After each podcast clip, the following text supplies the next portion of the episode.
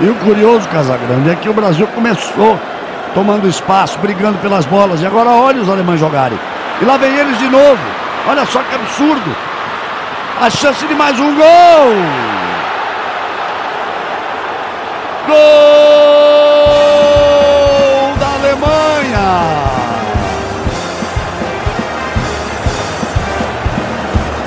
Toma-se o caminho do maior vexame brasileiro em todos esses 84 anos de Copa do Mundo. Cinco para a Alemanha.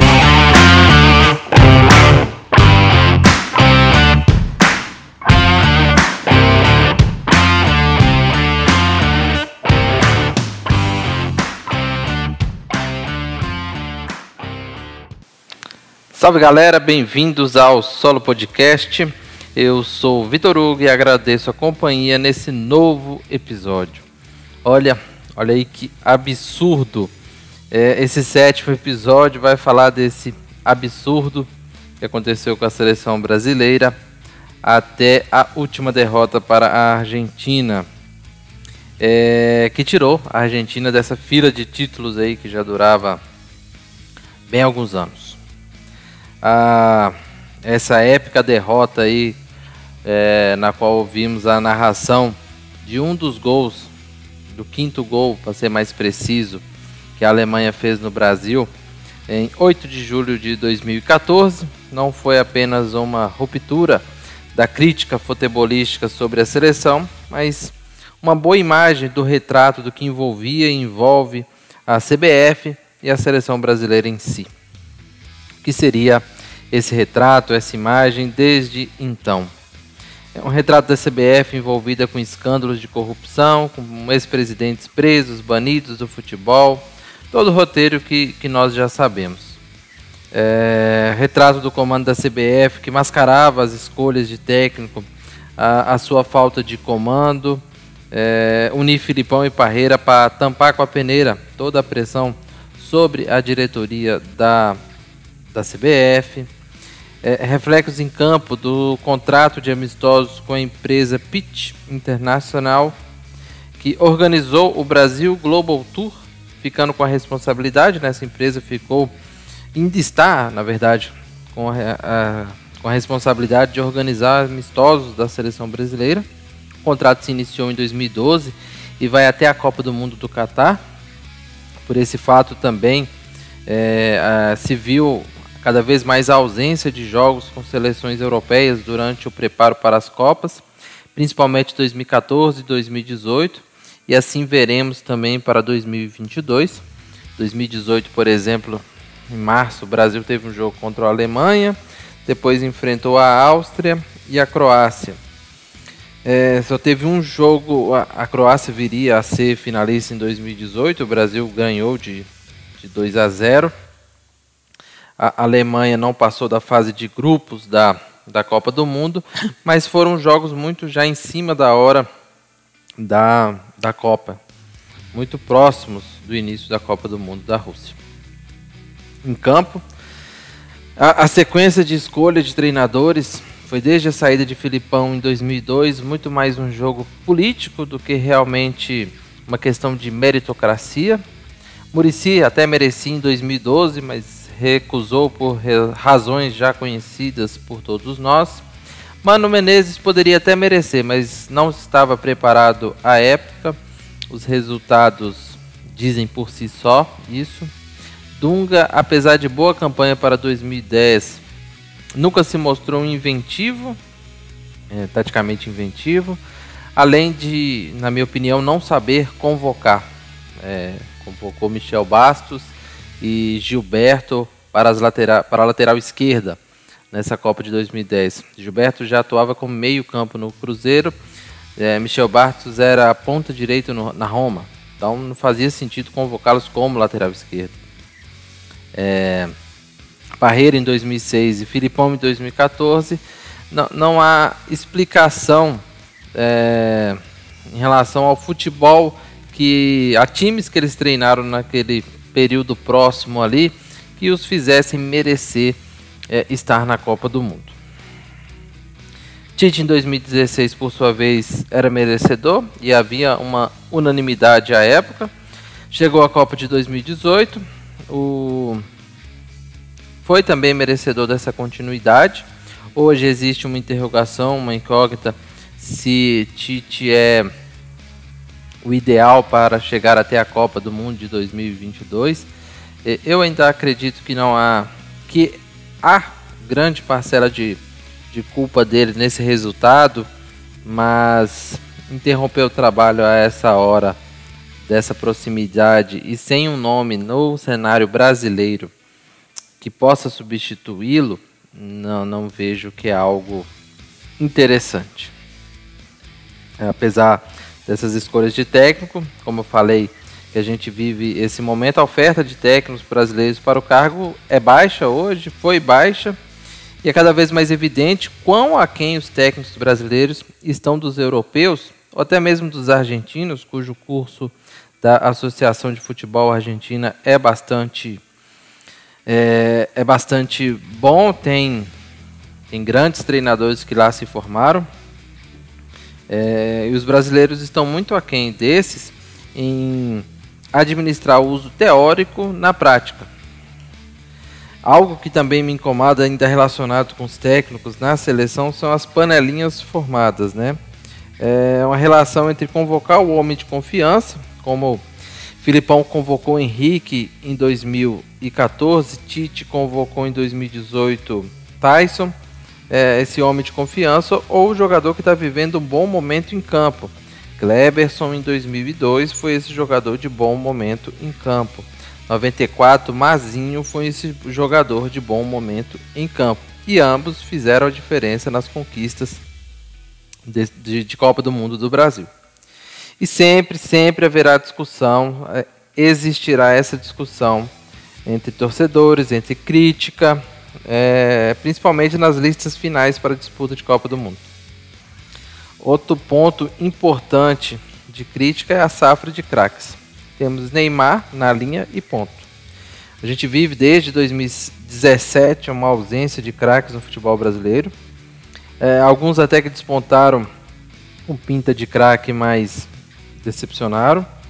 É, o que também tem refletido em campo. Temos ótimos jogadores, titulares e protagonistas nas grandes ligas europeias e mesmo aqui no Brasil, mas o conjunto está abaixo do que se espera, seja por problema tático ou por não renderem mesmo com a camisa da, da seleção brasileira.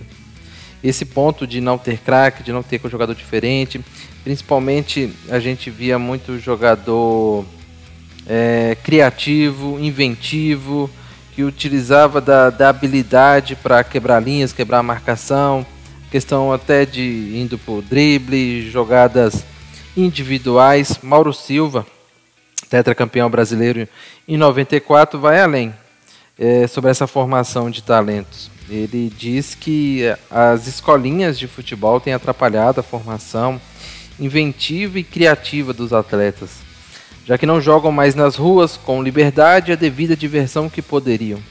Já na base, né, jogadores com 14 anos, 15 anos, já se exige desses garotos uma obediência tática que talvez não fosse necessária para a transição que eles vivem.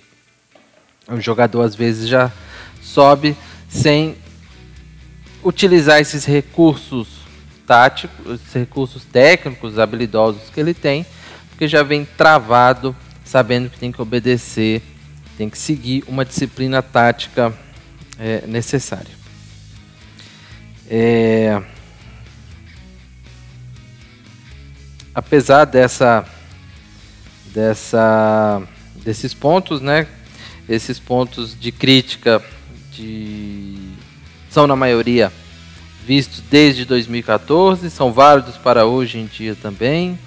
Vive-se praticamente uma inércia quanto à mudança em nosso futebol. É visível que os problemas persistem. É, estamos em 2021, hoje ainda temos problemas com escândalos com o presidente da CBF.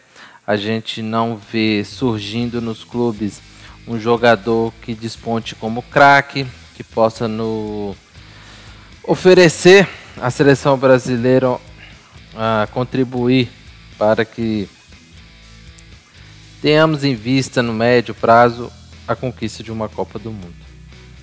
É...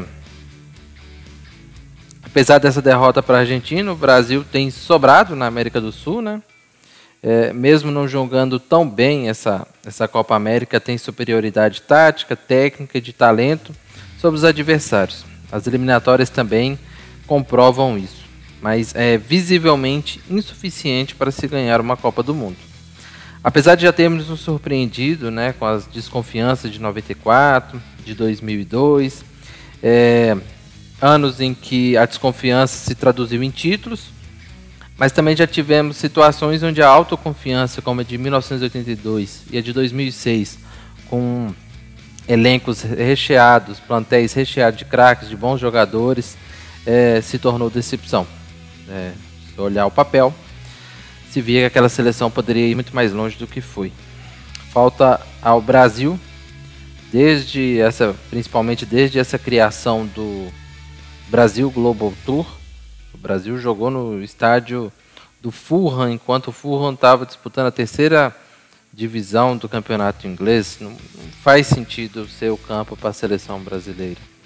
Falta ao Brasil ser testado é, com maior competitividade. Tivemos nesses anos de Brasil Global Tour, enfrentou o Catar, Honduras, é, diversas seleções da Ásia, diversas seleções caribenhas, os Estados Unidos algumas vezes, então não faz sentido.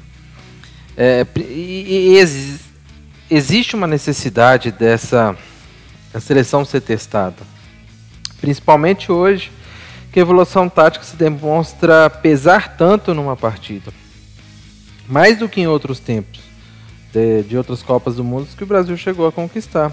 Por isso, tanto se exige e defende confrontos mais complicados para que a seleção possa ser, realmente ser testada. Subir o sarrafo de competitividade antes da Copa do Mundo, para não sermos meros campeões de amistosos, né? como temos, temos sido desde então. É...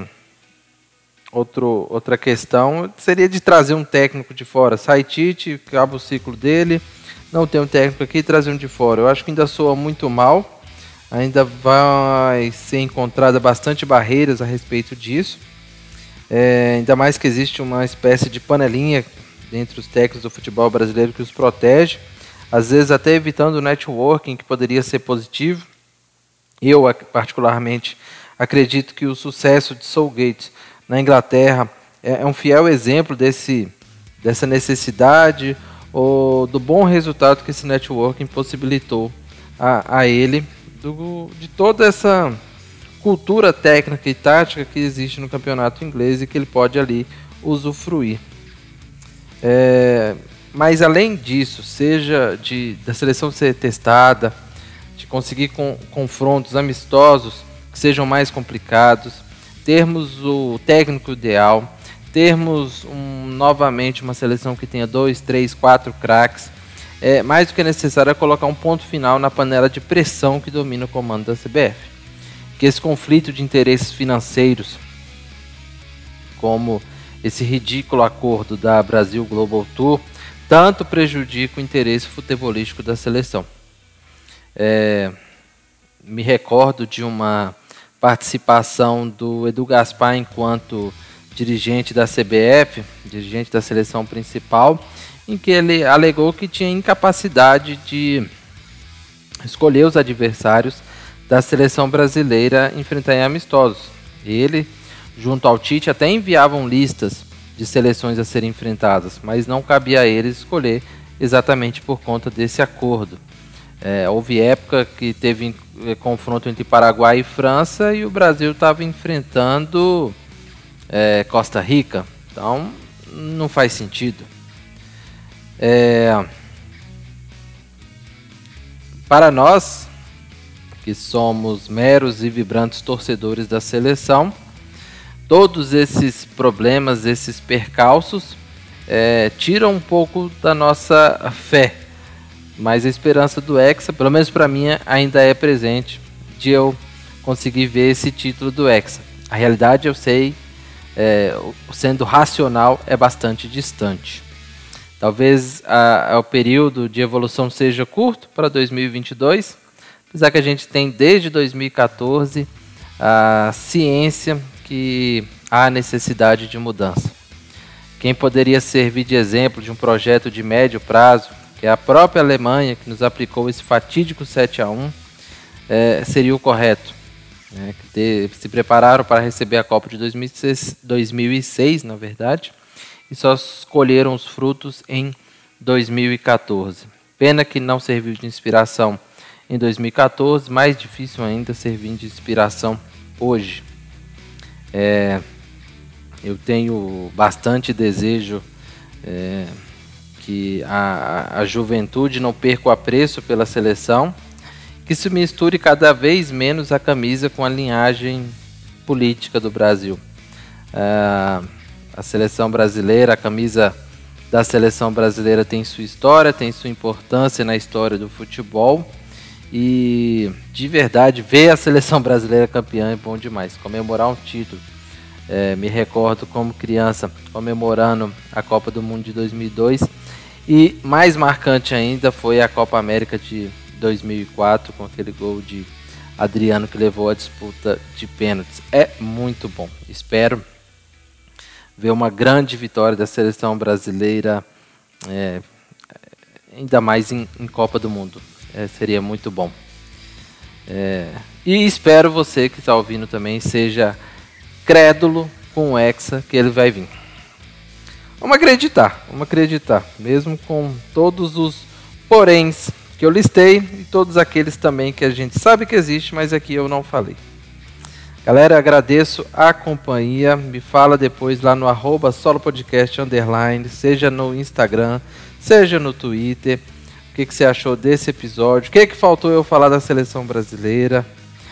É... O que, que falta? O que, que é necessário? O que, que é preciso? O que, que pode, poderia ser feito para que as pessoas não percam o encanto pela camisa canarinho?